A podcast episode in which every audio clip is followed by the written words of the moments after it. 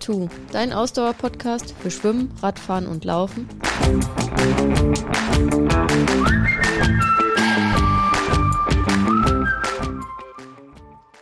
Folge 118 Real Talk. Unsere Nachbetrachtung zum Projekt Sub 7 Sub 8.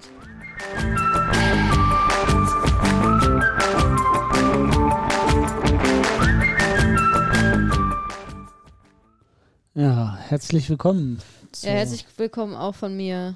Wer jetzt sich fragt, Sub 7, Sub 8, was ist das denn wieder für ein Quatsch? Äh, Wer es nicht mitbekommen hat, am Wochenende gab es ein Projekt im Triathlon auf der Langdistanz, wo Ein Weltrekordversuch. Naja, nee, kein offizieller Weltrekordversuch, den muss ich gleich korrigieren, äh, weil es ist kein Weltrekord aufgrund der Bedingungen, dazu gehen wir später ein, aber es ist ein Projekt angelehnt oder inspiriert durch das Kipchoge-Projekt Sub2 beim Marathon, wo die Männer ähm, versucht haben, unter sieben Stunden auf der Langdistanz zu bleiben und die Frauen unter acht Stunden. Und dazu wollen wir mal ein bisschen was erzählen und unsere Meinung äh, oder das Ganze einordnen aus unserer Sicht, glaube Genau. ich. Ne? Aber, Aber- bevor wir das Ganze machen, kommt jetzt erstmal der Presenter der heutigen Folge. Die heutige Podcast-Folge wird dir präsentiert von HelloFresh. HelloFresh hilft dir auch im stressigen Arbeitsalltag frisch zu kochen. Dabei ist der zeitliche Aufwand minimiert. Denn du bekommst die HelloFresh-Box direkt zu dir nach Hause geliefert. Deine HelloFresh-Box enthält nicht nur deine ausgewählten Rezepte mit einer Schritt-für-Schritt-Kochanleitung, sondern auch die dafür benötigten Zutaten. So kannst du einfach loslegen und den Zeitaufwand für täglich frisches Essen minimieren. Jede Woche kannst du aus über 30 Rezepten wählen, die deinen Vorlieben entsprechen. Denn du kannst deine ganz persönliche Präferenz für dein HelloFresh-Essen vorgeben. Kategorien sind hier zum Beispiel vegetarisch, Klimaheld, Familiengericht, schnelle Gerichte, vegan und einiges mehr.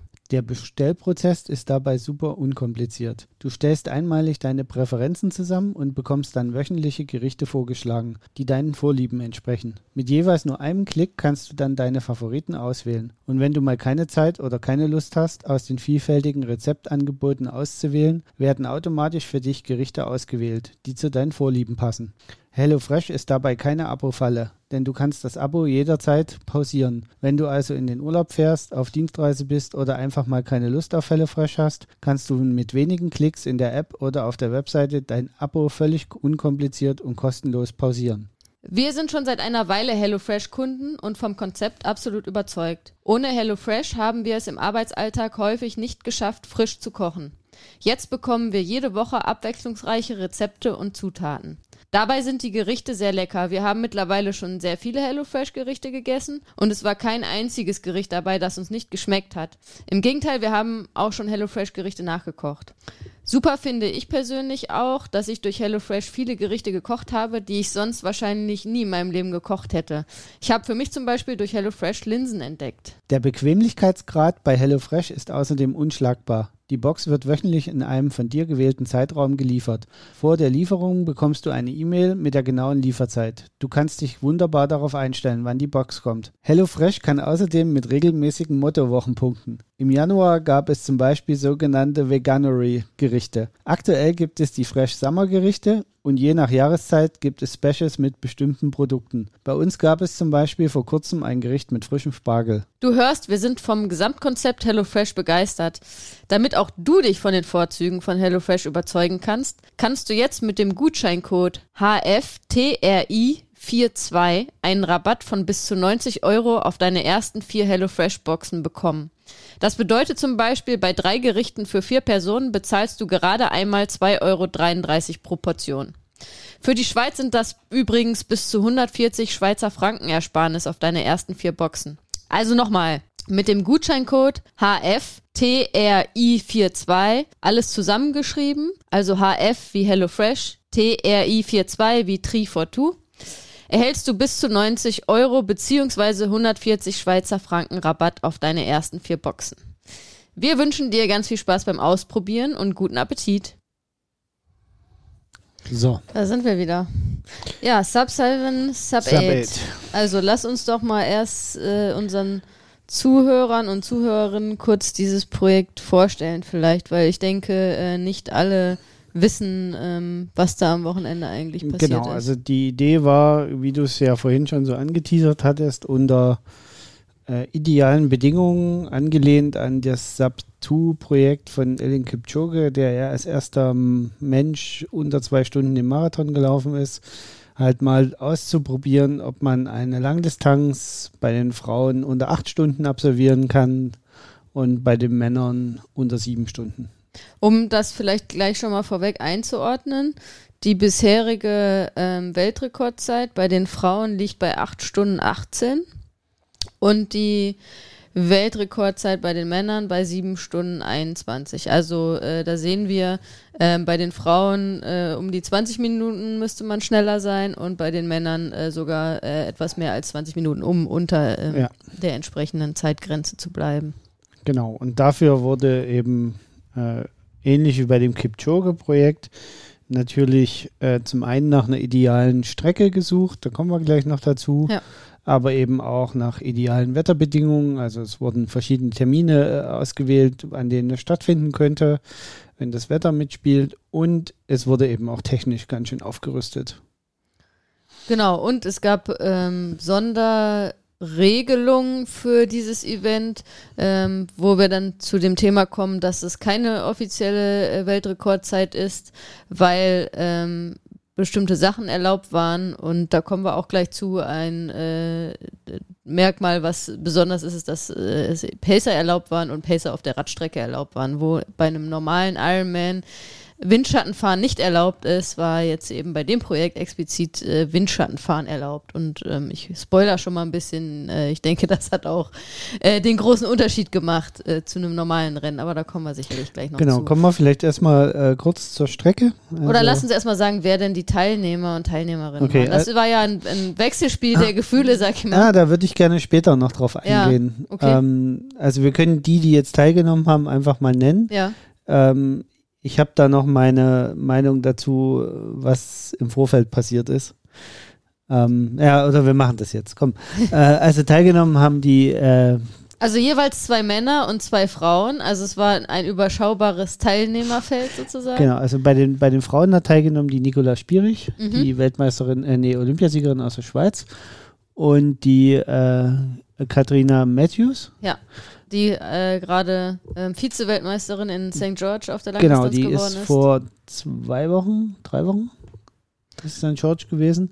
Äh, vier Wochen, äh, vier Wochen mal Ja, knapp George, vier Wochen, ja, genau. genau. Und ähm, die war aber nur die Ersatzfrau für Lucy, Lucy Charles, Charles Barkley. Barkley. Genau, die verletzungsbedingt äh, nicht teilnehmen konnte. Mhm.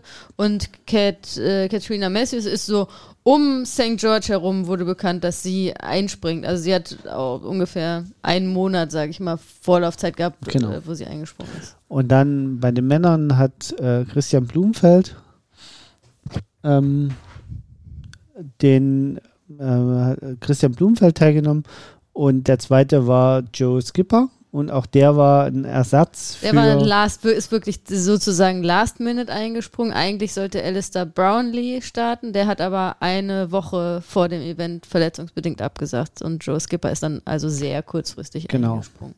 Christian Blumfeld, der Olympiasieger und Weltmeister von St. George, das äh, wissen vielleicht genau. einige von euch. Und deswegen, weil ich vorhin gesagt habe, naja, das ist schon meine Meinung, also daran sieht man eigentlich, dass die individuelle Trainingsleistung der einzelnen Athleten nicht so einen hohen Ausschlag gegeben hat für das Projekt selber. Also du spoilerst jetzt ja schon, also ja, da also muss man jetzt spoilern ja bei dem, was du sagst. Also es sind sehr gute Leistungen gebracht worden. Es haben alle vier Athleten deutlich die jeweilige Grenze unterboten. Genau. Also die zwei Männer sind deutlich unter sieben Stunden geblieben, die zwei Frauen sind noch deutlicher unter acht Stunden ja. geblieben. Ähm, und Genau, also es war erstmal auf den ersten Blick ein sehr erfolgreiches Projekt. Es, äh, ja, ich denke mal, die Erwartungen, die so vorher da waren, sind äh, sogar überboten worden. Ne?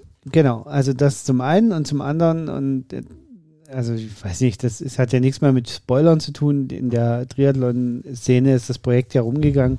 Ähm, wenn man sich mal die Ergebnisse anguckt von Catherine und Nicola und auch von Joey Skipper und, und Christian Blumfeld, dann sieht man, dass sie sehr dicht beieinander liegen. Also das sind äh, jeweils knapp drei Minuten dazwischen. Ähm, bei den Frauen ist sogar die Ersatzstarterin schneller gewesen. Mhm. Bei den Männern ist der Joe Skipper halt drei Minuten langsamer gewesen als Christian Blumenfeld. Und wenn man sich das mal vor Augen führt, dass also beide kurz vorher eingesprungen sind und damit also keine langen Vorbereitungszyklen auf diesen, äh, auf das Projekt gehabt haben. Alle waren in, äh, also nicht die Nikola Spierig nicht, aber alle anderen waren in St. George vor vier Wochen nach dem Start. Und ähm, dann muss man einfach. Nee, Joe Skipper nicht.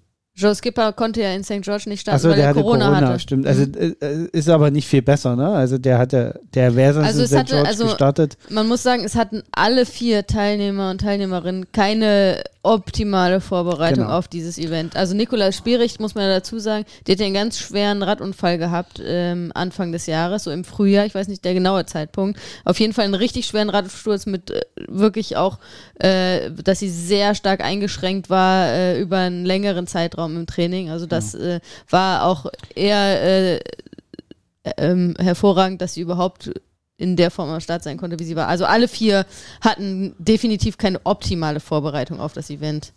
Genau. Und wie gesagt, es zeigt auch durch den kurzfristigen Tausch von Athletinnen und Athleten, dass einfach das individuelle Training, übrigens, das finde ich schon den ersten großen Unterschied zum Sub-2-Projekt, weil der Ellen Kipchoge hat sich ein Jahr auf diesen Lauf vorbereitet. Mhm. Also, Na, eigentlich äh, zwei Jahre, weil der hat ja das beim ersten Mal nicht geschafft. Also es war ja auch erst der ja, zweite wobei, Versuch. ja, aber das war ja nicht ein Jahr später. Oder sogar dann War drei Jahre, ne? paar, Nee, also, nee, es war ein paar, war es nicht nur ein paar Monate später, Nee, wo nee, er nee, gelaufen ist, Nee, war das so lange dazu? ja, also mindestens Aber- ein Jahr, wenn nicht sogar zwei. Also selbst bei dem Monza-Projekt, wo er ja dicht dran war schon an Ja. der Zwei-Stunden-Marke, war ein Jahr gezieltes Training darauf. Da Ja. in der Zeit ist er wenig Wettkämpfe gelaufen, hat Ja. sich ganz gezielt auf diese Marke vorbereitet, Ja. auch auf die Tests konzentriert und so weiter. Naja, und äh, was ja auch der große Unterschied ist, äh, was äh, die Technik angeht, und die spielt natürlich eine sehr große Rolle im Triathlon, wenn wir auch von, äh, von äh, Rad äh, und so weiter sprechen. Ähm, da war der einzige Faktor die Schuhe, ne, am Ende. Der Rest, der Rest ist halt die Manpower sozusagen. Ja, gewesen. wobei der hatte ja dann auch speziell windabweisende Leibchen an und so. Also Ja. da haben sie ja auch und äh, also die haben ja schon auch da ein bisschen rumexperimentiert. Aber dort, das ist genau, wie du es gerade sagst, das Material hat dort nicht so einen krassen Einfluss gehabt äh, wie, wie jetzt hier bei dem, bei dem Event. Auch wenn natürlich die Schuhentwicklung, die davor stattgefunden hat, ähm, also der hat ja für, den, für das Rennen damals noch spezielle Nike-Schuhe mit Carbonsohle, die dann später als Nike 10% oder so auf den Markt gekommen sind, äh, gehabt, die also nochmal mehr Energie zurückgegeben haben, wie die bis da bekannten. Ähm, aber ansonsten war und das. mittlerweile sind diese Art von Schuhe Usus, ne? Ja. Also auch im Triathlon. Also auch die äh, Triathleten und Triathletinnen Ja, da und- jetzt, die sind alle diese Art von Schuh gelaufen, ne? Genau, also das war, war jetzt schon mal der große Unterschied. Und wir kommen ja dann, wir nehmen die Zeiten jetzt gleich noch ein bisschen weiter auseinander. Ich würde gerne vorher noch ein bisschen was zur Strecke erzählen, damit man sich das auch so ein bisschen vorstellen kann, äh, was da für ein Aufwand betrieben wurde, erstmal um ideale Bedingungen wirklich herzustellen. Weil es ja beim Triathlon tatsächlich auch ein bisschen anders ist wie, wie beim Laufen. Man muss es ja ein bisschen anders planen. Also das Ganze hat rund um den Lausitzring stattgefunden. Ähm, also geschwommen wurde im Senftenberger See, der aufgrund seiner Größe dafür wunderbar geeignet ist, weil man dort quasi mit einer einzigen sanften Kurve, also man, man musste quasi nur wie so einen Bogen schwimmen, ganz leicht konnte man den See einmal quer durchschwimmen und hatte, da mal, und hatte damit äh, nahezu eine Gerade, die man abgeschwommen ist, Mhm. um die 3,8 Kilometer zu schwimmen. Dann hat man dort eine sehr kurze Wechselzone gewählt, einen sehr kurzen Ausstieg, wo die Leute sofort aufs Fahrrad konnten und ist dann 20 Kilometer vom Senftenberger See zum Lausitzring gefahren. Auch nahezu gerade Strecke, also mit ganz wenig Kurven. Und dann auf dem Lausitzring, äh, wer das nicht kennt, früher war der Lausitzring ja eine Rennstrecke, mittlerweile ist das ein, äh, gehört das zur DEKRA und ist ein Testcenter für ähm, Mobilität. Und dort gibt es halt so ein Oval, was 5,8 Kilometer lang ist, mit Steilkurven. Und auf dem wurde dann die Radstrecke absolviert und auch die Laufstrecke wurde auf dem Oval absolviert. Und dadurch kam man auf der gesamten Radstrecke auf 108 Höhenmeter. Auf 180 Kilometer. Auf 180 wenig, ja. äh, Kilometer und beim Laufen waren es dann noch 48. Das ergibt sich ja. einfach, dass die Strecke nicht auf 5,8 Das ist so auf dem Level vom Berlin-Marathon, glaube ich. Äh, ja, ja, ungefähr. ungefähr. Genau. Ja. Und äh, ich hatte im Vorfeld ein Interview gesehen mit einem der, ähm, der Veranstalter der ganzen Geschichte und der wurde gefragt, warum gerade äh, der Lausitzring ausgewählt wurde, warum sie in Deutschland sind. Und dann hat er halt gesagt, so, ja, weil in Deutschland die flachsten und die besten äh, Straßen sind. So, das war seine Antwort. Also es ist äh, flach und die Straßen sind halt einfach ideal vom Belag her auch. Also das fand ja. ich ganz interessant. Also das, ähm, dass es besonders gut auf Autorennstrecken Fahrradfahren geht. Das können wir ja nur bestätigen. Also du noch nicht, aber ich kann das schon bestätigen. Du wirst das erst noch bestätigen können, wenn wir dies Jahr bei Rad am Ring wieder mhm. äh, äh sein werden. Ähm, auf der Nordschleife Rad am Ring äh, Rad zu fahren, macht einfach, äh, fetzt einfach glatter Asphalt, breite Straße. Ähm, wirst du selber lernen. Das ist einfach tatsächlich ziemlich cool. Also wie gesagt, ideale Voraussetzungen äh, von der Strecke her. Man hatte sich quasi zwei Wochenenden rausgesucht, an denen das stattfinden könnte. Und eins war jetzt eben Über Äh, am, am Pfingstwochenende. Und da Man hatten sie sich auch den Tag offen gehalten. Sie hatten gesagt, entweder Pfingstsonntag und wenn das aber doch wieder erwarten, die Bedingungen Pfingstsonntag nicht so gut werden, äh, dann versuchen sie es Pfingstmontag. Es ist ja. der Pfingstsonntag geworden. Es ist der Pfingstsonntag geworden, obwohl es relativ warm war am Pfingstsonntag, waren aber die sonstigen Bedingungen top. Also es war kein Wind, so gut wie kein Wind. Es waren irgendwie nur ganz minimale Windstärke 2 war, glaube ich, äh, höchst gemeldet. Und halt auch aus der richtigen Richtung, um äh, dass das nicht so viel Einfluss hat auf die Fahrt und so weiter. Also war optimal. Ähm, und ja, die Wechselzonen natürlich, das ist ja auch was, was man da betonen muss. Und wir machen ja gleich auch so einen kleinen Vergleich. Das ist auch was, äh, was immer wichtig ist zu bedenken. Die Wechselzonen waren natürlich entsprechend kurz. Also ich habe das gesehen, wie äh, Christian Blumenfeld aus dem Wasser gelaufen ist. Und dann stand da quasi gleich sein Rad. Er musste nur sein Neo ausziehen, ist aufs Rad gestiegen, musste drei Meter schieben und dann war die Linie sozusagen, ab der er auch aufs Rad gehen konnte. Also die Wechselzonen natürlich äh, minimiert. Allein damit kann man schon im Vergleich zu einem normalen Rennen äh, schon mal äh, ein paar Minütchen rausholen, wenn man das bei beiden Wechselzonen so macht. Ne? Okay, würde ich sagen, gehen wir mal auf die einzelnen Disziplinen ein, oder? Ja. Ähm, ich muss sagen, eine Sache habe ich nicht mitgekriegt und habe, äh, weiß ich jetzt nicht, wurde allen das gleiche Material zur Verfügung gestellt? Hattest du da irgendwas mitgekriegt? Weil Nein, im Endeffekt weil, sind ja doch ja, wieder alle mit ihren Sponsoren, Sponsoren. Genau, weil ja jeder einen anderen Sponsor hat. Nein, es hat nicht alle dasselbe Material. Nein. Okay. Also ich deswegen, ich weiß, dass Christian Blumenfeld mit so einem speziellen Neo geschwommen ist, der auch noch nicht auf dem Markt ist.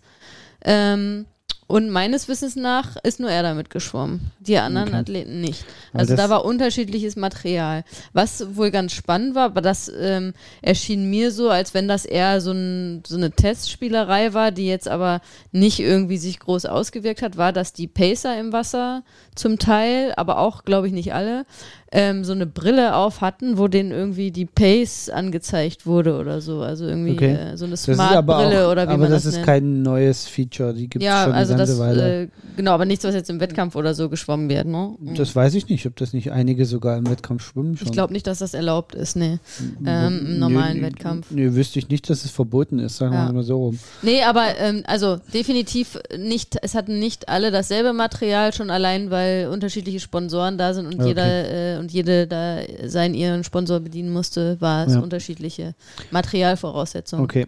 Ähm, weil das hatte ich tatsächlich, ich hatte es nur bei den Rädern gesehen, dass da jeder mit seinem eigenen Rad sozusagen, auch selbst die Pacer, jeder mit seinem persönlichen Sponsorrad gefahren ist und dadurch ein wilder Mix war. Außer bei Blumenfeld. Die sind alle. Ich meine, die sind alle mit worden. diesem speziellen Rad gefahren. Ja, okay. dieses, ähm, dieses, also das muss man auch sagen, das äh, war sehr deutlich ähm, dass halt wirklich das Team Blumenfeld und das das ist auch der Unterschied, das haben auch alle äh, vier gesagt, ne, davor und auch danach, nach dem Rennen. Es war halt für sie was ganz Besonderes, weil, und es war halt anders als bisher, ihre bisherigen Ironman-Rennen, weil für sie war das halt ein Team-Event, wirklich. Ja. Sie standen, waren nicht alleine da, sondern es war wirklich eine Teamleistung auch, ganz klar, ne. Ähm, und ähm, da, was ich aber eigentlich sagen wollte, das war sehr deutlich, dass dieses Team Christian Blumenfeld, das Team war, wo auf jeden Fall mit Abstand die meiste äh, Kohle im Vorfeld reingesteckt wurde und das am professionellsten angegangen wurde, auch von Sponsorenseite her. Und ich glaube, er war der Einzige tatsächlich, wo dieses Radteam, wo die alle auch sein Rad da gefahren sind. Was Okay. ja auch ein spezielles Modell ist, was auch noch nicht auf dem Markt ist. Mhm. Das soll wohl, ähm, habe ich auch äh, nochmal recherchiert im Vorhinein. Das ähm, ist jetzt ja sozusagen dort erst gezeigt worden. Also es ist zum ersten Mal Ja. äh, in St. Äh, da äh, von ihm gefahren worden. Ähm, und ähm, jetzt sozusagen ist es offiziell, dass es diesen Typen gibt und der, der soll wohl Ja, ab, okay. ab äh, Das ein September bisschen- wohl äh, geliefert werden, auch für, äh, für den normalen Mensch. Der Rahmen soll um die 7000 Euro kosten. Ja, okay. Also es ist so ein bisschen wie bei Jan Frodeno, bei dem ja auch immer Canyon kurz vor der Ironman-Weltmeisterschaft mit dem neuen Jan-Feature um die Ecke kommt, was vorher kein anderer hat. Ja, nur tatsächlich das Spezielle bei, ähm, bei dem Rad von Christian Blumenfeld ist, dass ja dieses ähm, K-Dex oder wie, wie, wie heißen die? Ja, K-Dex? Ja.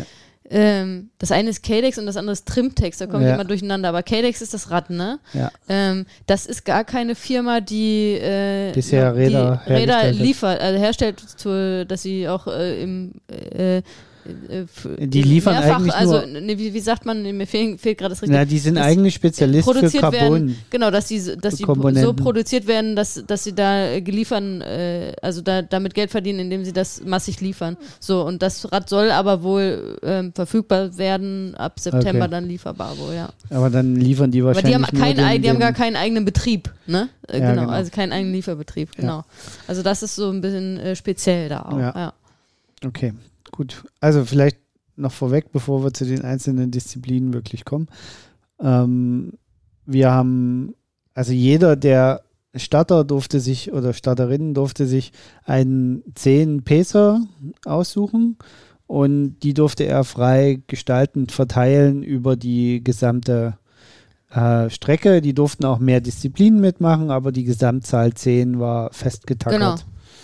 Genau, und eigentlich alle ähm, vier Athleten und Athletinnen haben das ähnlich gehandhabt. Die hatten ein bis zwei Pacer beim Schwimmen und ein bis zwei Pacer beim Laufen und äh, dann die restlichen oder sogar, ähm, wenn, wie du gesagt hast, ne, bei den, bei den Männern waren es, glaube ich, alles Spezialisten, die am Start waren. Also die haben die einzeln verteilt. Bei den Frauen waren auch Triathletinnen im Pacer-Team dabei, die teilweise mehrere Disziplinen auch absolviert haben. Also entsprechend ähm, waren dann teilweise ähm, da beim Radfahren noch äh, ein oder zwei ähm, Sportlerinnen mehr dann sogar dabei, weil die mehrere Und Disziplinen gemacht haben. Um die einzelnen Zeiten noch ein bisschen besser einordnen zu können, haben wir uns jetzt sowohl bei den Frauen als auch bei den Männern mal noch Alternativergebnisse oder Parallelergebnisse rausgesucht, Mhm.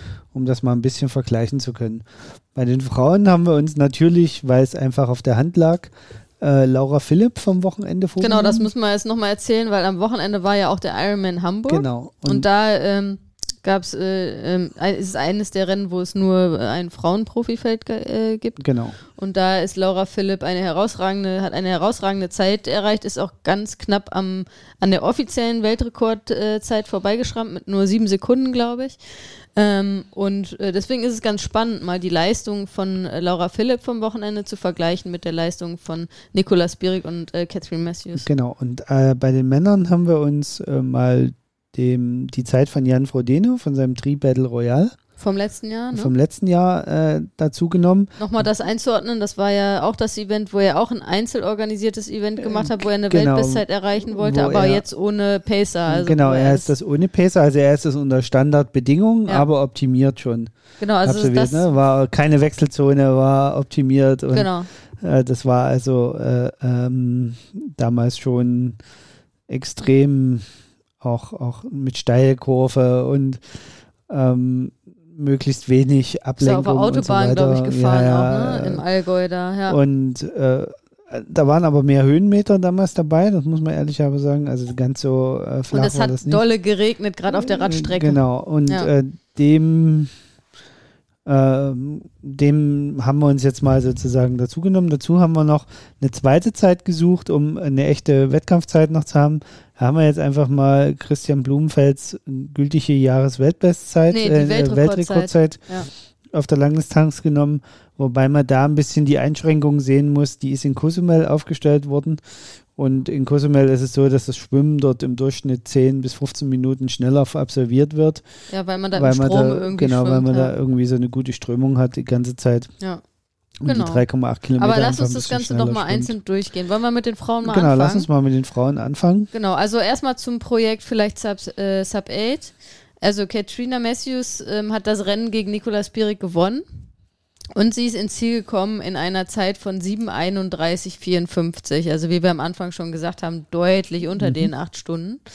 Ähm, Nicolas Pirik ähm, auch noch mit einer sehr guten Zeit, 7,34,19, also auch nur äh, ungefähr zweieinhalb Minuten äh, langsamer und auch sehr, sehr deutlich unter den acht Stunden. Im Vergleich dazu Laura Philipp in Hamburg äh, mit einer Gesamtzielzeit von acht Stunden, 18 Minuten und 20 Sekunden. Also das sind, äh, wenn ich jetzt hier das im Kopf hochrechne, ungefähr 45 Minuten langsamer, rechne ich Ja, richtig? Ja, ein bisschen mehr. Also irgendwas zwischen 45 und 50 Minuten. Äh, die sieht, also im Vergleich zu Kat Katrina Matthews äh, äh, langsamer ist auf der Gesamtdistanz. Genau. Das klingt erstmal viel, aber wenn wir das Ganze auseinandernehmen und ähm, unter den entsprechenden Bedingungen mal so ein bisschen analysieren, dann ähm, ja, wo wir, zu welchem Ergebnis kommen wir?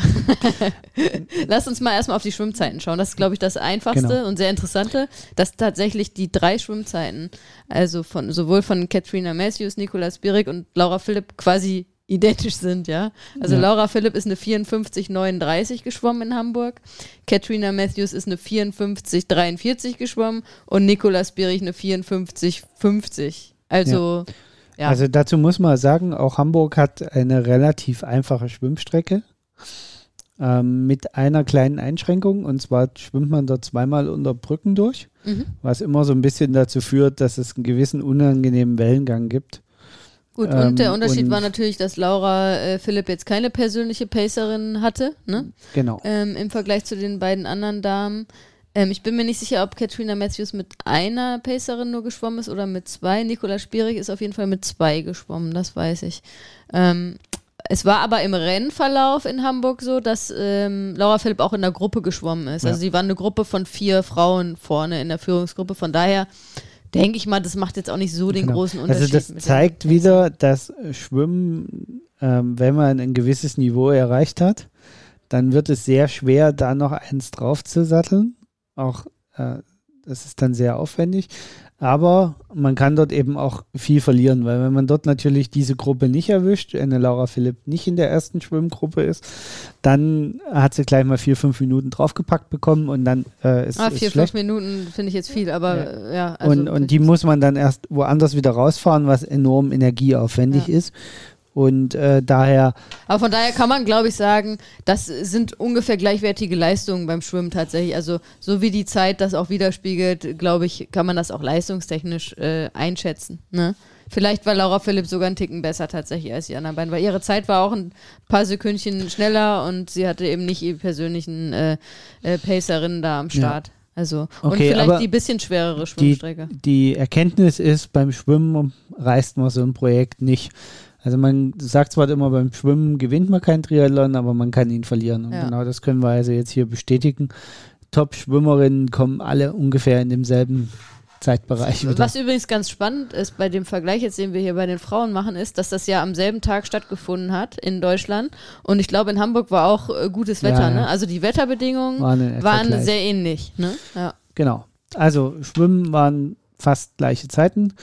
Kommen wir zum Radfahren. ja, da haben wir die größten Unterschiede. Ne? Laura Philipp 4,31,14. Äh, Katrina Matthews 3,50,06 und Nicolas Pierich 3,53,16. Genau, jetzt muss man sagen, Hamburg ist trotzdem eine pappflache Strecke mit, glaube ich, zwei Wendepunkte.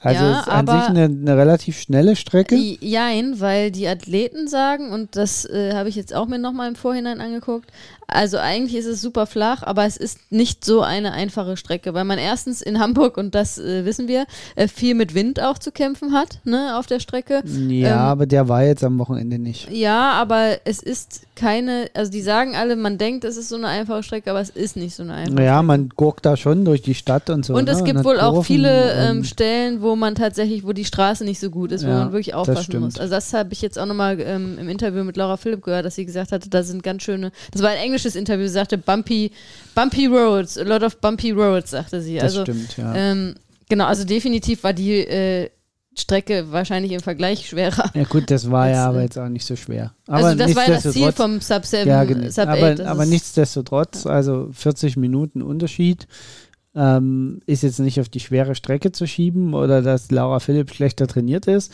sondern hier sieht man das erste Mal ganz, ganz deutlich, ähm, was Windschattenfahren ausmacht. Ja, was aber ja auch nicht warum das- überraschend ist, ne? Ja, aber auch warum das seit Jahren auch so eine gewisse Grunddiskussion aufbaut ähm, im Triathlon, nämlich dass diese 10 Meter Abstand Oder die jetzt 20 immer sogar sind, zum Teil, ne? Ja, nicht mehr ausreichen. Ja. Dass da trotzdem noch Windschatteneffekte stehen und dass, wenn sich dort Züge bilden äh, vorne, dass es dann für alle anderen wahnsinnig schwierig wird, da noch reinzufahren. Ja, und das äh, ist ja auch, hat sich ja in den letzten Jahren auch wahnsinnig so entwickelt, dass die Renndynamik entsprechend ist, dass wenn da so eine größere Gruppe ist, dass auch die, da, die, Die früher nannte man die Überbiker, genau, dass die keine Chance können. haben, da Genau. irgendjemanden abzuhängen. Ne? Das, äh, Genau. und und äh, wenn man jetzt bedenkt, dass wir da von einer 10 Meter oder 20 Meter Regelung sprechen, Abstand und da wir schon diese Diskussion haben, dann kann man sich vorstellen, also die sind ja jetzt wirklich Rad an Rad gefahren, die 180 Kilometer, also vom Bild her so, wer sich das jetzt gerade nicht so im Kopf vorstellen kann, wie wenn auf der Bahn diese, dieses Bahnradfahren ist, wo die im Viererteam ist, glaube ich, das höchste oder gibt es ja, sogar genau. größere Teams? Naja, oder nicht. halt Teammannschaftszeitfahren bei genau. der Tour de France, ne? Genau, Das- die wirklich also eng an Rad an Rad da fahren und da ein wahnsinniger Effekt ist. Also bei der Übertragung haben sie gesagt, bis zu 40 Prozent ähm, äh, Kraftersparnis hat Ja. man. Also das kann man sich ja ausrechnen, was das bedeutet, ne? Ja. Ja. Ähm, interessanter Fakt an der, am, am Rande, was, was so ähm, ebenfalls in der Übertragung genannt wurde. Ähm, nicht der in der letzten Position hat die meiste Ersparnis, sondern das eigentlich der vorletzte. Ja. Ähm, trotzdem sind alle vier am Ende ihres Zuges gefahren. Mm, Nee, bei den Frauen glaube ich nicht die ganze Zeit. Bei den Männern, aber die beiden Männer Ja. schon, bei den Frauen nicht. Und das haben sie damit begründet, dass zum einen dann am Ende sonst ein Pacer kaum Energie verbraucht hat, aber nicht zum Pacen zur Verfügung stand. Und zum anderen bei den Männern hat man das auch so ein bisschen gesehen.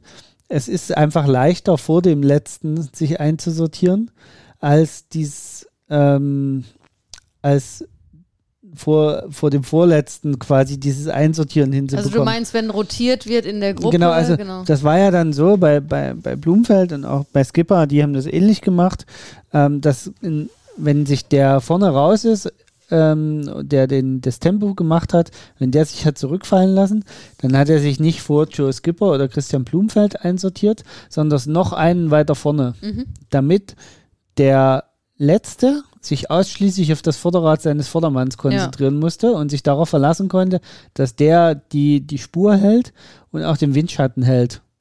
Ja, Und ähm, das Einsortieren hat davor stattgefunden. Und wenn man da jetzt noch einen abstellen würde, um die, um das halbe Prozentpunkt oder den einen Prozent von hinten mitzuholen, würde einem ein weiterer Pacer fehlen. Und schon äh, hatten sie Angst, dass es am Ende dann nicht ausgeht ja. äh, mit den ganzen Pacern und der Effekt nicht so groß ist. Das fand ich total interessant. ja, war interessant. ja. Ähm, Ich glaube, das war auch dann eher so ein Nummer sicher gehen. Ähm, äh, Safety First so auch ein bisschen. ja, Und, weil da äh, gab es ja auch eine, eine ziemlich also, krasse Ich Szene. wollte gerade sagen, es wäre beinahe schiefgegangen bei äh, Christian Blumenfeld, äh, da relativ am Anfang der Strecke. Ähm, ja, wäre es da beinahe ähm, zum Unfall gekommen, bei dem, als da rotiert wurde. Und äh, aber es ist zum Glück alles gut gegangen. Aber das, äh, ja, bei, weiß ich nicht, die fahren irgendwie, sind da ja irgendwie über 50 km/h gefahren. Ich glaube, Joe Skipper mit seinem Team, ich, wir haben es jetzt gar nicht umgerechnet, ist irgendwie 55 km/h äh, über die 180 Kilometer gefahren. Also bei dem Tempo, wenn es da zum Unfall gekommen wäre, boah, das wäre fatal gewesen, glaube ich. Zum Genau. Glück ist aber alles gut gegangen. Genau, also die äh, 40 Minuten ähm, sind natürlich auf die ähm, auf das ganze Thema Pacemaker und, und Windschattenfahren zurückzuführen, weil jetzt an den Rädern auch sonst keine riesen aerodynamischen Besonderheiten aufgetaucht sind. Also wir hatten zwar gesagt, der Christian Blumfeld ist in einem Rad gefahren, was es so noch nicht gibt, Aber insgesamt waren das jetzt von dem, was man gesehen hat, äh, zumindest keine Wundermaschinen. Auch die Vorbauten waren jetzt nicht so spezialisiert, dass man sagt, uh, da hat man aber die ganz neue Technologie entwickelt. Also da war jetzt nichts dabei, was man im Triathlon nicht schon mal gesehen hat. Und Nikolaus Bierich ist ja sogar mit einem Rennrad gefahren. Genau. Also. Und ähm, das war, also es waren jetzt auch keine übertreten Positionen oder so zu sehen. Also es war eigentlich schon sehr, ich sag mal, Triathlon Standard, ähm, was wir da gesehen haben. Die Besonderheit war halt, dass die in diesem Riesenzug gefahren sind. Und das hat eben entscheidend den, den Ausschlag gegeben. Schätzt du, wie schätzt du das jetzt ein im Vergleich? Also, ohne das jetzt durchzurechnen, würde ich sagen, dass wahrscheinlich, wenn ich mich entscheiden sollte, eher die Leistung von Laura sogar noch besser ist auf dem Rad als von den anderen beiden. Weil wenn man jetzt mit 30 bis 40 Prozent rechnet, selbst wenn wir sagen 30 Prozent Kraftersparnis auf 180 Kilometer, ähm, wie gesagt, ich äh, kann das jetzt nicht, bin jetzt nicht die äh, Mathe, das Mathe-Genie, um das jetzt im Kopf gerade äh, durchzurechnen. Aber da würde ich denken, dass da mehr als 40 Minuten rauskommen müssten. Nee, also, nee? Da, also da, da stecken dann halt noch so ein paar andere Faktoren auch mit drin, die, die ähm, damit reinkommen. Also ich, ich glaube nicht, dass man da, ja, sicher hätte man vielleicht noch fünf Minuten mehr rausholen können, aber äh, ich finde es eher spannend, was danach passiert ist. Weil theoretisch hätte das ja dazu führen müssen, dass sie dann total frische Beine haben. Mm, das ist ganz spannend, weil tatsächlich war es bei den Frauen so, dass, äh, weil eigentlich hatten nämlich alle im Vorfeld spekuliert und gesagt, naja, wir werden ja dann auf dem Rad weniger äh, Watt fahren, als wir normalerweise bei einem normalen, in Anführungsstrichen, Ironman fahren würden. Und ähm, dann können wir schneller laufen, sozusagen. Genau. Oder? Das wäre jetzt auch die Erwartung, die man allgemein hätte. Und es war aber dann am Ende gar nicht so, wie sie alle gedacht hatten. Also bei den Frauen, die Frauen sind wohl knapp noch unter dem gefahren, was sie normalerweise fahren. Die Männer sind aber sogar, also der Skipper ist sogar, der ist mehr gefahren als er bei einem normalen. Also ja, da das, kommen wir gleich noch ja. dazu. Ähm, aber wie gesagt, also eigentlich würde man jetzt davon ausgehen, okay, sie haben, weil du ja gesagt hast, müsste ja noch mehr drin sein, mhm. dann würde man ja jetzt sagen, okay, die haben 40 Minuten rausgeholt, aber haben sich auch noch ein paar Körner fürs Laufen aufgespart. Und da muss man eigentlich sagen, nö, haben sie nicht. Naja, also auch da ist wieder ganz spannend, also wie beim Schwimmen, ne? Wenn wir da bei den Frauen jetzt äh, wieder den Vergleich anstellen, da ist quasi, das sind quasi wieder identische Zeiten, ne? Also Laura Philipp ist eine 2,45,39 gelaufen, äh, Katrina Matthews 2,46,09 und Nicolas Bierig 2,45,07. Also alles im innerhalb, äh, innerhalb Minute, einer Minute, ja. ne? Ähm, das ist ja nichts äh, ja. In, auf dem Marathon über eine Ironman-Distanz. Ne? Also ähm, das heißt, sie sind quasi identische Zeiten gelaufen. Ähm, da würde ich aber dann, ja, und da würde ich definitiv die Leistung von Laura Philipp äh, ja, höher bewerten. Definitiv. Weil erstens ist sie vorher nicht im Windschatten gefahren, die 180 Kilometer. Ähm, und dann kommt auch noch hinzu, sie hatte keine Pacer, ne? Die anderen beiden hatten Pacerinnen und doch, das ist, das, also das würde ich sogar ziemlich hoch bewerten. Nicht, weil jetzt unbedingt so ein krasser Windschatteneffekt beim Laufen ist, wobei den, es den aber auch gibt. Definitiv gibt es den auch. Aber eher die mentale Komponente, weil Laura Philipp hat ja, ein, äh, hat ja ein, ein, Rennen gegen sich selbst gemacht in Hamburg. Ja? Die zweite äh, war irgendwie ach, äh, ich weiß nicht, 18 Minuten oder so langsamer als Laura Philipp. Ne? Also die hat keine Konkurrenz mehr gehabt auf der Laufstrecke, äh, was äh, sie noch hätte pushen können, noch schneller zu laufen. Ja, wobei, also ich, ich, ich glaube auch eine Katharina Matthews und ein Nikola Spierig haben da hauptsächlich ein Rennen gegen sich selber geführt. Nee, gegeneinander, die sind gegeneinander ja, geraced. Und es war ja ganz eng. Also die sind gegeneinander geraced, weil da ging es ja schon darum, okay, wer wird die erste Frau, die unter acht Stunden wird und die zweite ist dann quasi belanglos sozusagen. Also sie sind gegeneinander geraced und es war ja sehr eng. Also es war ja so, dass äh, Katrina Matthews als erste auf die Laufstrecke gegangen ist, Nicolas Bierig sie dann irgendwann überholt hat und Katrina Matthews dann wieder zurück überholt hat. Also es war ein ganz heißes Rennen gegeneinander. So, und das hatte Laura Philipp alles nicht. Deswegen würde ich definitiv die Laufleistung von Laura Philipp höher bewerten als äh, die Laufleistung von Katrina Matthews und Nicolas Spirig. Nichtsdestotrotz muss man sagen, alle drei äh, Zeiten sind herausragend für äh, Marathon in, auf Ja. der Ironman-Distanz bei den Frauen. Also ähm, Definitiv. Ich muss wo- mal einen kleinen Einwurf machen, falls Ja. ihr irgendwelches Geknappere und Geknacke im Hintergrund hört. Unser Hund hat gerade seinen Kauknochen hier entdeckt. Ja, aber ich glaube, das wäre der gar nicht, Aufnahme. hoffe ich mal. Ähm, genau. Was vielleicht auch, äh, da kommen wir bei den Männern auch noch zu, das wird bei den, finde ich bei den Männern ganz spannend auch. Ähm, das ist so ein genereller Trend, den ich ganz spannend finde. Ich weiß nicht, ob wir da im Podcast auch schon mal drüber gesprochen haben, dass, ähm, vielleicht müssen wir ihn den Knochen doch mal wegnehmen, ähm, dass dass die Laufzeiten so wahnsinnig gut geworden sind in der Corona-Zeit jetzt äh, grundsätzlich, also sowohl bei den Frauen als auch bei den Männern, ähm, dass äh, man da ganz andere Zeiten laufen muss, als das vor Corona noch so war, um Weltklasse zu sein. Das ist ganz spannend und das sieht man bei allen Zeiten tatsächlich, sowohl bei den Frauen als auch bei den Männern. Ähm, okay, also was würdest du sagen dann als Fazit bei den Frauen? Ähm, Würdest du die Leistung gleichwertig bewerten? Ist die Leistung von Laura höher zu bewerten? Also ich, ich möchte diese Leistung, ich möchte sie nur ins Verhältnis Ja. setzen. Aber ich möchte sie gar nicht ob hoch oder niedrig bewerten. Weil, also erstens mal müsste man sich dafür noch viel tiefer in die Daten einlesen, ähm, die uns aber leider nicht zur Verfügung stehen.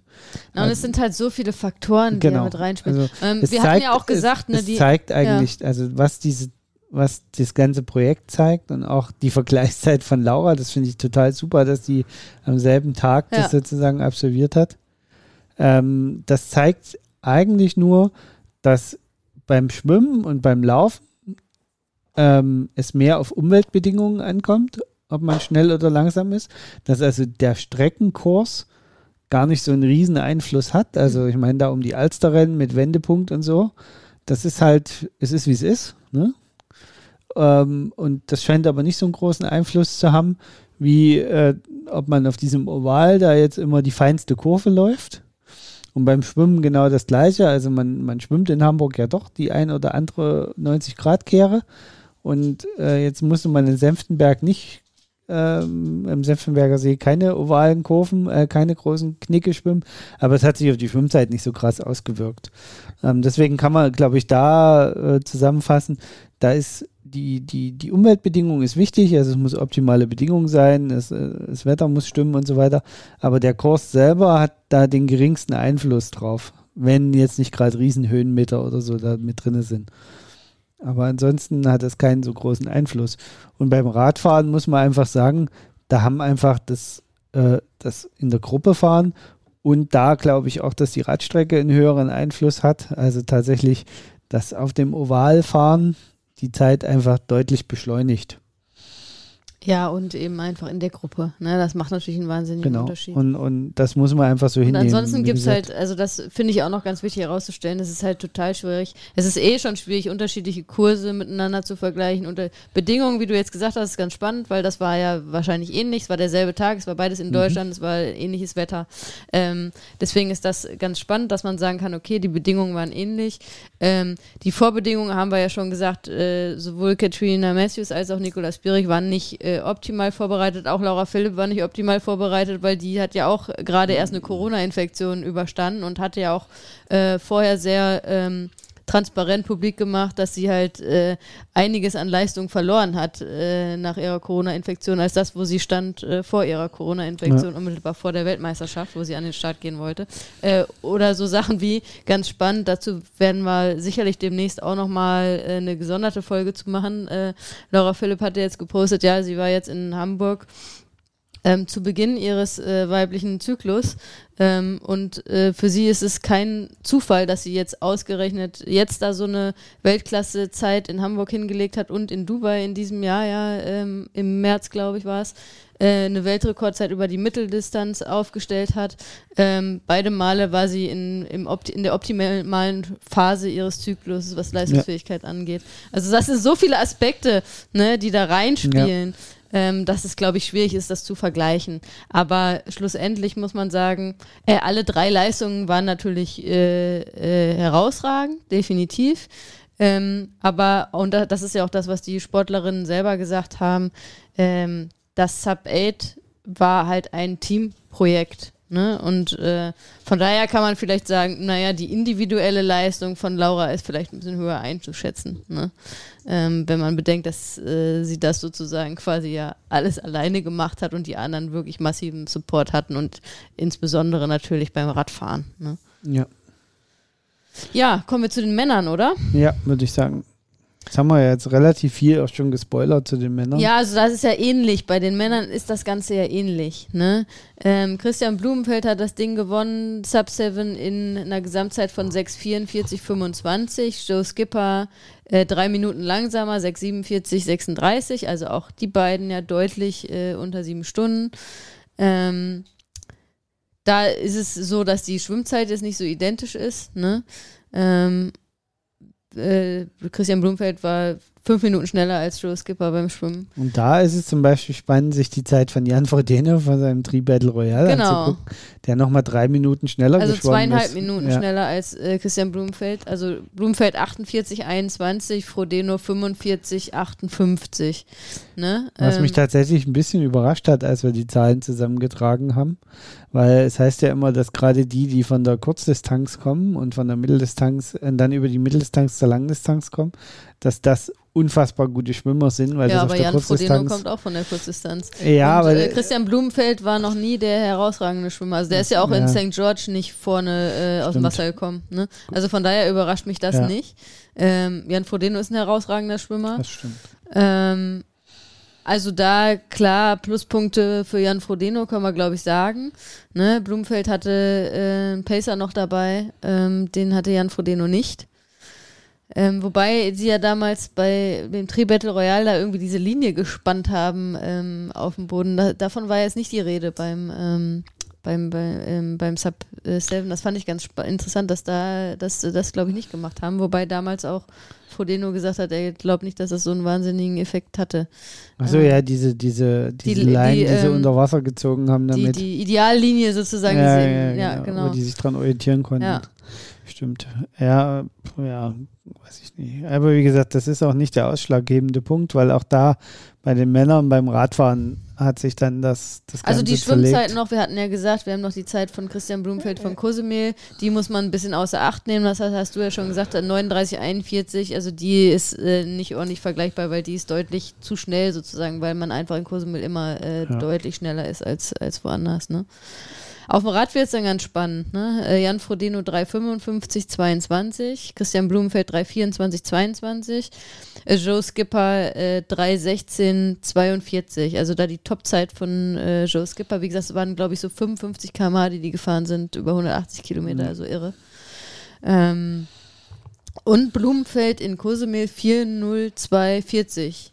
Also da sieht man glaube ich auch schon ganz gut, ich würde mal sagen, die Radleistung von Jan Frodeno war, wenn man es in Verhältnis stellen muss, besser als äh, die von Blumenfeld, definitiv. Joe Skipper, ja. Und, das darf man nicht Äh, vergessen, du hattest das vorhin ja so gesagt, da war richtiges Scheißwetter bei dem Trieb. Ja, da hat es ja geregnet. Also da, der konnte definitiv da in den Kurven und so und Ja. auch so, also hat da definitiv auch ein bisschen was verloren, ne? Ähm, genau.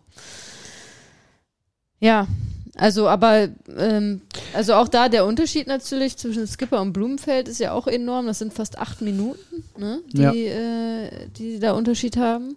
Also die fünf Minuten, die Skipper beim Schwimmen draufgepackt bekommen hat, hat er da dann sozusagen ist mit drei Minuten Vorsprung auf die Laufstrecke gegangen, wobei er im Vorfeld schon gesagt hat, naja, eigentlich so sieben Minuten braucht er mindestens. Hatte er sich ausgerechnet, hat er, glaube ich, auch ganz gut gerechnet, äh, wenn man das am Ende guckt. Das war die richtige Rechnung. Ähm, aber ja, also 3,16, überleg mal, 3,16 auf 180 Kilometer, ne? Also das Ja. ist, wenn ich so an die, an die Kona-Zeiten denke, bei den Männern, gut, da hat man natürlich ein bisschen heftigere äh, Wetterbedingungen und so, aber da sind, das ist fast eine Stunde schneller als das, was die, Ja. die was die schnellste Radzeit immer ist. Ich meine, die schnellste Radzeit ist immer so 4,12 oder so, oder so eine Zahl habe ich Ja, gerade im Kopf. aber ne? das ist ja auch Ähm, ein bisschen andere Bedingungen. Das andere Bedingungen und wie gesagt, da in, ähm, im Team fahren, also das ist schon natürlich Wahnsinn, ne? Ähm, das Ganze. Wie gesagt, bei den Männern, die hatten im Vorfeld so sehr spekuliert, äh, dass sie ja weniger Kraft lassen. Der Skipper hat gesagt, er ist mehr Watt getreten als das, was er normalerweise äh, auf einer Langdistanz tritt. Dann würde ich sagen, Pacer falsch eingestellt. Nee, also die sind, der ist das bewusst natürlich auch taktisch so gefahren, äh, weil er gesagt hat, ich muss halt so viel wie möglich auf der Ja. Radstrecke äh, rausholen, weil ich weiß, der Blumenfeld läuft halt den deutlich schnelleren Marathon. So von daher war das schon, glaube ich, die richtige Taktik auch. Ja. Ähm, und er ist ja auch nicht eingebrochen auf der Laufstrecke, also von daher mh, ja. kann man ja nicht sagen. Ne? Okay. Mm, beim Laufen ist Christian Blumfeld eine 2,30 gelaufen. Äh, Joe Skipper 2,36,43. Äh, Blumfeld 2,30,50. Wie du es gerade gesagt hast, ne? also sieben Minuten hätte er gebraucht, drei hat er Vorsprung Ja. gehabt. Äh, macht am Ende äh, vier Minuten Rückstand. Ja. Äh, Also nee, drei, drei, drei ja. Minuten, reichlich drei Minuten Rückstand Genau. mit allem zusammen. Und äh, somit Genau, hat also die Christian sieben, sich das Minuten, Ding die sieben geholt. Minuten hätten gereicht. äh? Also er ist sechs Ja. Minuten langsamer gelaufen. Also die sieben Minuten hätten gereicht. Ja. So, ne? Ja.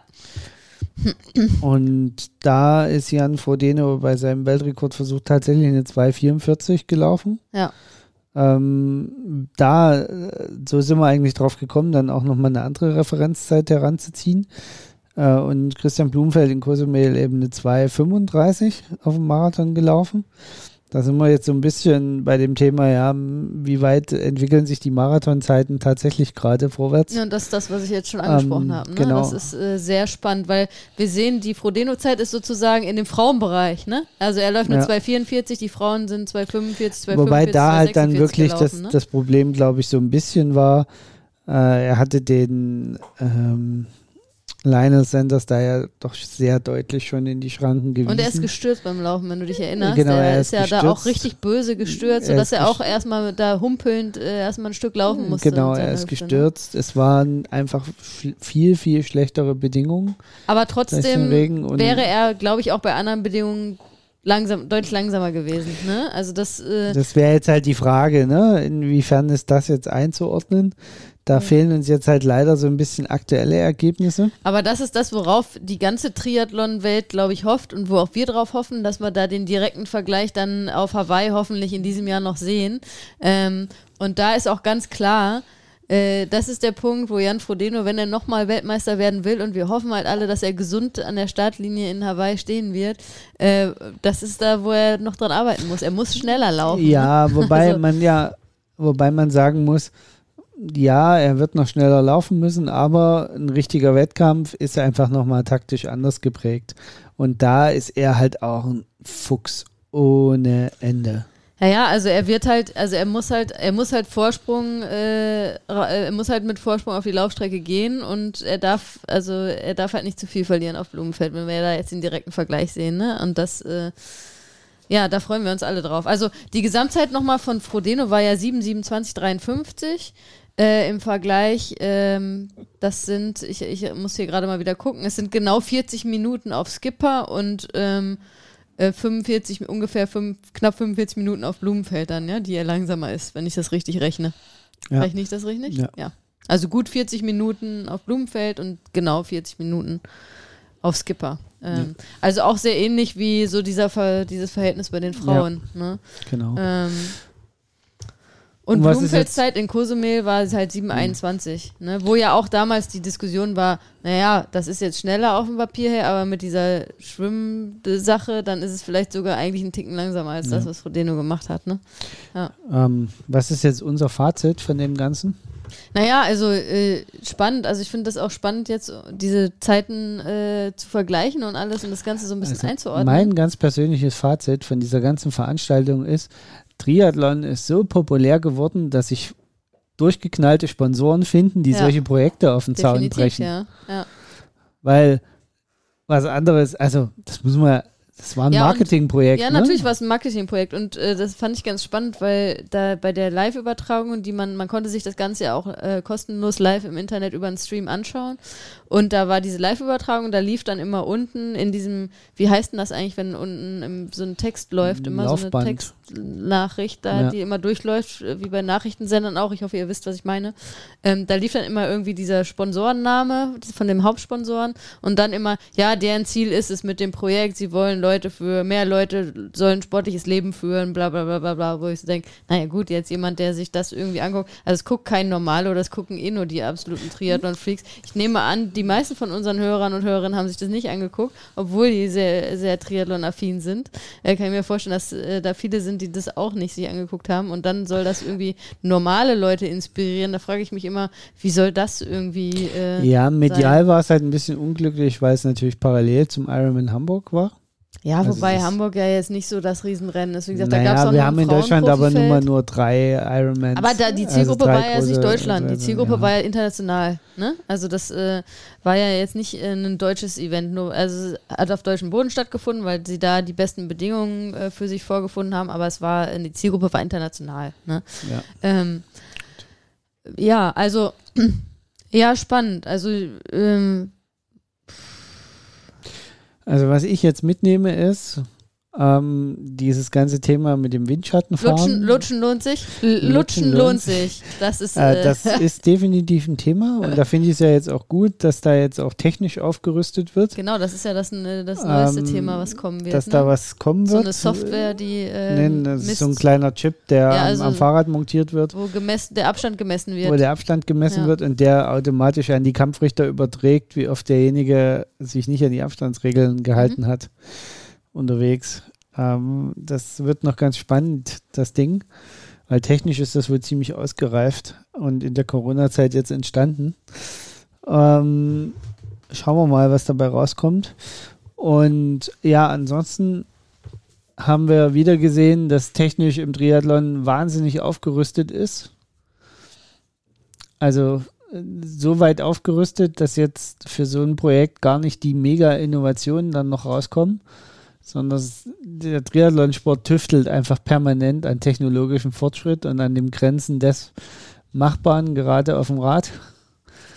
Und ja, es bleibt auf jeden Fall spannend, was von den Sachen, die da jetzt ähm, im Vorfeld gemacht wurden, technologisch, aber vielleicht auch trainingstechnisch, äh, was davon dann in den Alltag der meisten Triathletinnen und Triathleten irgendwann Einzug halten wird. Ja, also, ein bisschen was kommt ja immer ja. bei solchen Sachen raus. Ähm, ansonsten, wie gesagt, es war jetzt nicht die, die Mega-Technologie-Schau. So ein Ding, was, was glaube ich in den, äh, was sich durchsetzen oder zumindest mal zwischenzeitlich kommen wird äh, bei der Masse der, also Masse ist ja wieder das falsche Wort, bei den Amateur-Triathleten und Triathletinnen, die auch auf den längeren Distanzen vielleicht unterwegs sind, sind die, ähm, das war in St. George schon äh, hier die, ähm, die, die, die, Strü die Strümpfe. Ähm, die, da hatte nämlich Christian Blumenfeld jetzt auch wieder spezielle, äh, die extra für das Event, die extra aerodynamisch sind. Die, ähm, also die kommen wieder. Die haben wir ja schon mal eine Zeit lang gehabt. Die sind jetzt Kompressions, Kompressions, die, die langen Kompressionssocken. Die, ähm, die sind jetzt wieder der neueste, Aber neueste jetzt Scheiß. bei, bei den Triathleten müssen sie ja ohne Socke sein, weil äh, du beim Schwimmen die Socke nicht dran Genau, haben aber dafür hat, ist der Effekt nicht nur fürs Laufen, sondern auch fürs Radfahren wohl, um da äh, noch aerodynamischer zu sein. Okay. Also das äh, also die wir, haben nicht glaub ich, nur einen äh, Muskel äh, Nee, sie, äh, äh, also deswegen, das ist der Unterschied zu dem, was man kennt von vor ein paar Jahren. Es hat einen aerodynamischen Effekt. Ah, Tatsächlich. okay. Ja, Krass. ja. Und auch der Anzug, also bei Christian Blumenfeld halt der Ja, Anzug wobei mit aber den auch da- Ärmeln irgendwie, die aerodynamischer Ja, sind. w- wobei auch da, hast du es gerade gesagt, das hatte er in St. George auch alles schon. Das ist jetzt nicht Genau, für das also- Projekt speziell Nein, entwickelt genau, das worden. ist jetzt nicht nur dafür Und das worden. meinte ich vorhin mit, da war jetzt keine technologische Mega-Innovation dabei bei dem Projekt, sondern es ist tatsächlich hauptsächlich über Strategie und Team Mhm. gelöst worden, was ja auch mal spannend war, ne? zu sagen, okay, wir ähm, machen es halt nicht über das Wunderfahrrad, sondern wir machen es einfach über Team und, und Projekt äh, und, und ähm, Taktik. Das fand ich ganz spannend. Ansonsten hatte das für mich jetzt aus rein Triathlon-Sicht so, weiß ich nicht so richtig. Für mich hat es so einen Semi-Wert. Ich fand es total spannend natürlich, ähm, wie das abläuft und wie sowas organisatorisch zu machen ist und, und äh, fand jetzt natürlich auch so im Nachgang und im Vorgang die, die Berichte darüber ganz spannend, auch was die sich so haben entlocken lassen über die Vorbereitung. Aber jetzt so aus reiner Triathlon, ja, ich, ich sage jetzt mal Community-Sicht, hatte das Projekt jetzt irgendwie für mich keinen so Riesenwert. Also ich fand es spannend. Da fand ich, ich bin, das Kipchoge-Projekt tatsächlich spannender. Ja, also für mich ist das, was ich jetzt eigentlich schon gesagt habe, ne? als Triathlon-Fan habe ich halt sau Bock jetzt auf Hawaii und hoffe einfach nur, dass äh, das wirklich äh, in Hawaii nicht, wie es jetzt in St. George war, einige Top-Athleten und Athletinnen irgendwie verletzt oder krank sind, sondern dass man da äh, bei den Frauen, dass Laura Philipp an Start sein wird, weil sie war ja vor St. George schon für mich persönlich die absolute Top-Favoritin ja. für St. George und ist es jetzt auch noch mehr für Hawaii. Mit so einer Leistung nach einer Corona-Infektion, wo sie ja selber auch gesagt hat, ihre Werte sind nicht da, wo sie vor der Corona-Infektion waren. Also da können wir uns aus, aus deutscher Sicht, glaube ich, mega freuen, wenn dann Anne Haug auch noch in einem, äh, in einem äh, guten Fitnesszustand auf Hawaii am Start sein kann, dann ähm, kann man aus deutscher Sicht da sich richtig, richtig freuen, glaube ich. Wenn dann auch noch Lucy Charles Barkley wieder mit dabei ist, dann gibt es ein Fest bei den Frauen und bei den Männern halt eben so, wenn Jan Frodeno es hoffentlich nochmal richtig fit an die Startlinie schafft, äh, gegen Christian Blumenfeld, gegen dann vielleicht auch Gustav Iden, der auch kurzfristig aussteigen musste, Patrick Lange, mein Gott, also das, äh, äh, können, kann, Hawaii kann also ein wirklich ein richtiges Fest dieses Jahr ja. werden und wir hoffen, dass, äh, dass die Top-Sportler und Sportlerinnen es alle gesund an die Startlinie bringen und dann ähm, ja, wird das definitiv ein geiles Wochenende und darauf freue ich mich, um dann wirklich, äh, wenn die Leute wirklich direkt gegeneinander racen, dann äh, noch wirklich eine Vergleichbarkeit zu haben, die wir jetzt irgendwie versucht haben herzustellen und doch dann wieder relativieren mussten und sagen mussten, naja, es ist schwierig dann auch, ne, die Sachen zu vergleichen. Ja. Also das ist für mich eigentlich eher so aus Fansicht freut man sich jetzt, äh, also das hat einem halt Lust auf mehr gemacht. Ne? Definitiv. Das, ja. das absolut und äh, damit würde ich auch das Ganze beenden wollen, äh, weil definitiv hat es wieder, wie du es gesagt hast, es hat einfach die Vorfreude noch weiter angeheizt, ähm, die Spannung noch weiter angehoben. Und ähm, das ist ja auch mal was Schönes. Und damit sind wir raus für heute, oder? Yep. Ciao, ciao. Ciao, ciao.